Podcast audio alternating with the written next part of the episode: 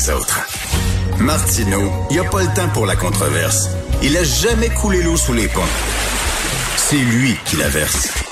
Vous écoutez Martino. Cube, Radio. Alors, 12 sénateurs qui recommandent une hausse de 2 points de pourcentage de la taxe de vente fédérale, la TPS, qui passerait de 5% à 7% pour euh, un peu euh, éponger euh, la dette, pour payer la dette. Est-ce que c'est une bonne idée? Nous allons parler avec M. Robert Asselin, qui est premier vice-président des politiques publiques du Conseil canadien des affaires. Bonjour, M. Asselin. Bonjour, M. Martineau. C'est bien beau donner des chèques, signer des chèques, aider les gens qui sont dans le besoin, aider les entreprises, etc. Ben, à un moment donné, il faut pas, euh, il faut que l'argent rentre. L'argent peut pas rien que sortir des coffres. À un moment donné, il faut que l'argent rentre. Alors là, c'est, c'est quoi? Il n'y a, a, pas 75 solutions, M. Asselin, j'imagine. C'est soit les impôts ou alors les taxes. Oui, c'est ça. Dans notre système, il y a trois façons d'aller chercher des revenus essentiellement.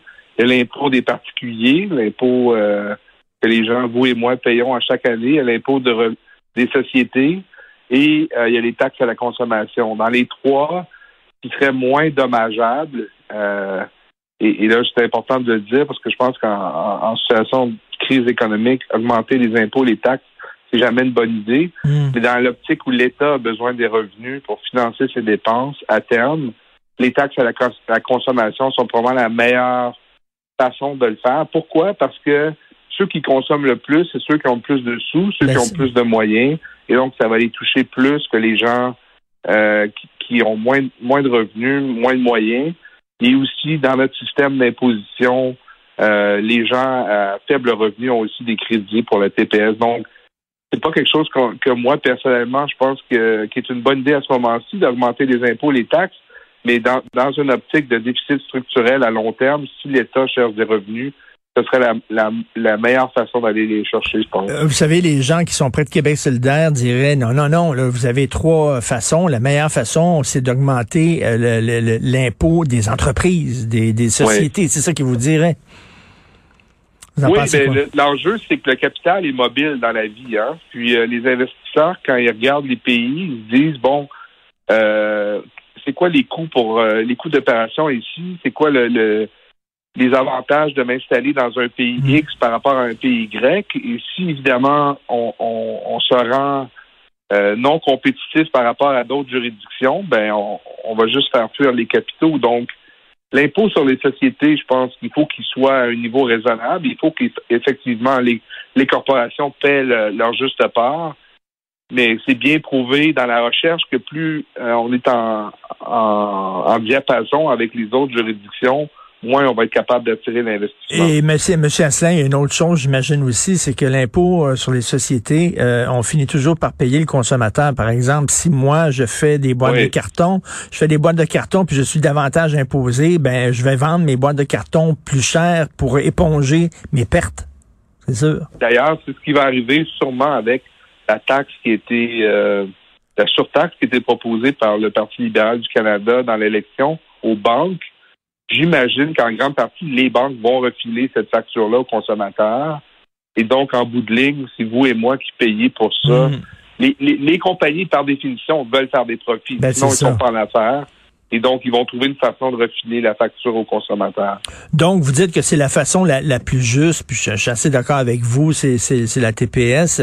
Les gens qui ont de l'argent pour consommer, ben, écoute, ils ont de l'argent justement pour pouvoir euh, payer ce 2% d'avantage. La, la, question, l'autre question quiz, est-ce que c'était une bonne idée de la baisser?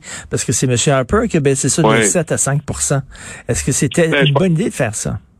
Oui, c'est une bonne question. Moi, je pense qu'il y avait consensus à l'époque parmi les économistes que c'était c'est un geste assez populiste, électoraliste que M. Harper a fait. Entre vous et moi, si on avait sondé tous les Canadiens, s'ils avaient vraiment vu une différence la journée où on a baissé ces deux points de TPS-là, je suis pas sûr que la plupart des gens s'en seraient aperçus, honnêtement. Mm. Euh, et je pense qu'il aurait été plus efficace pour lui de diminuer, s'il voulait vraiment, il voulait diminuer le fardeau des contribuables, l'impôt sur le revenu. Euh, donc ça, c'est 14 milliards par année à peu près, deux points de TPS pour le gouvernement fédéral c'est beaucoup d'argent à terme et je pense que ça affaiblit la capacité du gouvernement à financer des dépenses. Là, on vit avec des taux d'intérêt faibles. On pense que l'emprunt euh, l'emprunt à faible taux d'intérêt va durer éternellement, mais vous et moi savons que c'est pas le cas et c'est ça qui est le problème. Quand les taux d'intérêt vont augmenter, quand l'inflation va être soutenue, là, on va commencer à payer plus d'intérêts sur la dette collective et c'est là qu'on va commencer à avoir des problèmes sérieux, à mon avis.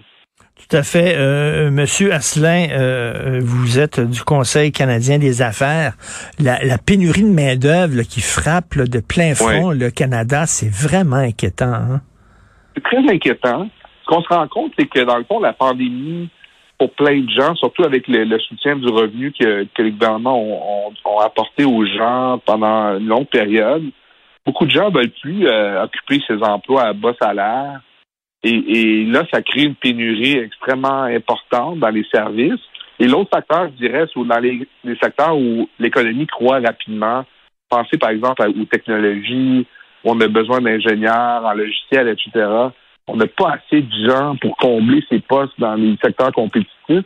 Et ça, ça va, ça va nous amener euh, vers le bas, malheureusement, au niveau de la croissance, parce que les entreprises ne pourront pas croître si n'ont pas la main-d'œuvre qualifiée. Donc, c'est un problème important je pense que c'est quelque chose que les gouvernements doivent agir avec beaucoup plus d'urgence puis de, diligence euh, qu'ils le font en ce moment. Et il y a des gens qui disent ben la seule solution c'est ben en fait il y en a deux là, éventuellement à terme à long terme sur le long terme la, la robotisation euh, pour certaines euh, tâches de manuelles que les, gens sont plus intéressés à, faire mhm. et l'immigration.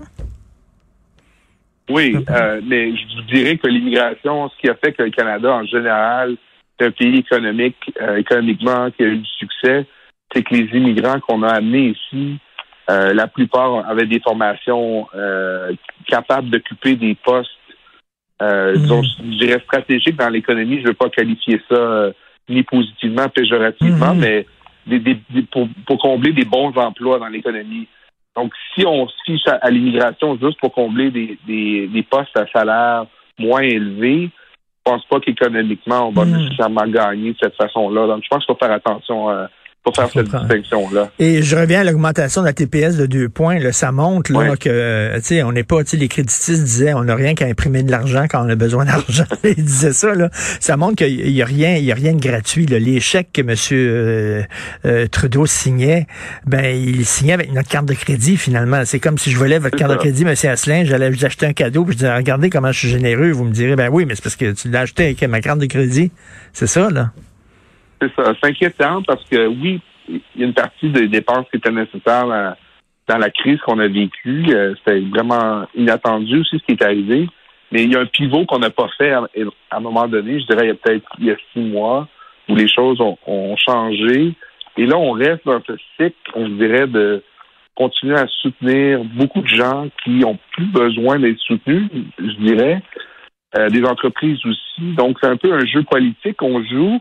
Euh, mais à un moment donné, à terme, ce ne sera pas soutenable. Et là, on a créé un déficit structurel qui va être très lourd pour les contribuables.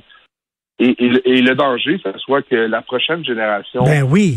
Euh, dans, un, dans un autre cycle économique, soit pris avec ça. Et, et qu'à cause de ça, il y a des choix très difficile que, que les, Mais c'est ça, si, si, nos jeunes, nos enfants, nos petits-enfants reçoivent moins de services parce qu'il faut serrer la ceinture, il va falloir que les jeunes se rendent compte de ça, là, que c'est eux autres qu'on est en train de tondre, littéralement, et d'endetter pour nous autres faire le party. Euh, merci beaucoup, très intéressant. Merci beaucoup, Monsieur Robert Asselin du, euh, du euh, Conseil canadien des affaires. Bonne journée. Merci. Euh, c'est Benoît qui prend la euh, relève. Benoît Dutrisac, n'oubliez pas, on a notre rencontre à midi. J'aimerais remercier l'excellente équipe de l'émission.